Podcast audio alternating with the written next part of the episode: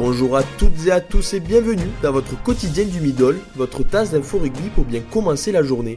Au menu de ce mardi 18 février, un cinquième forfait pour les Bleus avant le Pays de Galles, l'aventure se termine pour Mignardi à Brive, de prolongation au Stade toulousain, M6 déclaré candidat pour la Coupe du Monde 2023 et un nouveau joueur écossais arrive à Exeter. Les ennuis n'en finissent plus pour le 15 de France.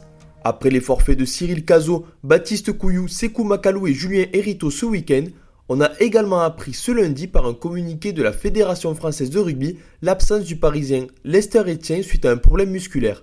C'est le Clermontois Aliveretti Raka qui rentre ainsi dans le groupe pour préparer le déplacement au Pays de Galles. On rappelle que les Bleus affrontent les Gallois pour la troisième journée du tournoi 6 Nations ce samedi à 17h45 au Principality Stadium. Le trois quarts centre Arnaud Mignardi n'est plus salarié du CA Brive depuis ce lundi. Cette décision met ainsi fin à une aventure de 9 ans en Corrèze. Les deux parties ne sont pas tombées d'accord sur la prolongation du centre d'une année supplémentaire. D'après nos informations, il aurait déjà trouvé un club. Il pourrait rebondir très vite à Mont-de-Marsan en Pro D2. Après la prolongation de Peato Movaca il y a quelques jours, le stade toulousain continue de prolonger ses cadres. Jérôme Caino continue l'aventure pour une saison supplémentaire avec les Rouges et Noirs. Il est suivi par son homologue de la troisième ligne, Célevasio Tolofua. Appelé avec les Bleus, il prolonge pour trois saisons supplémentaires dans la ville rose. Le président du groupe M6, Nicolas de Tavernost, a exprimé hier matin sur BFM Business son souhait de retransmettre les matchs de la prochaine Coupe du Monde qui sera organisée en France.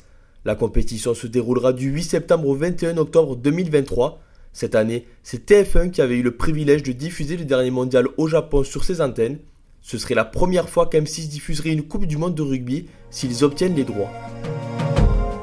Un nouvel Écossais signe à Exeter.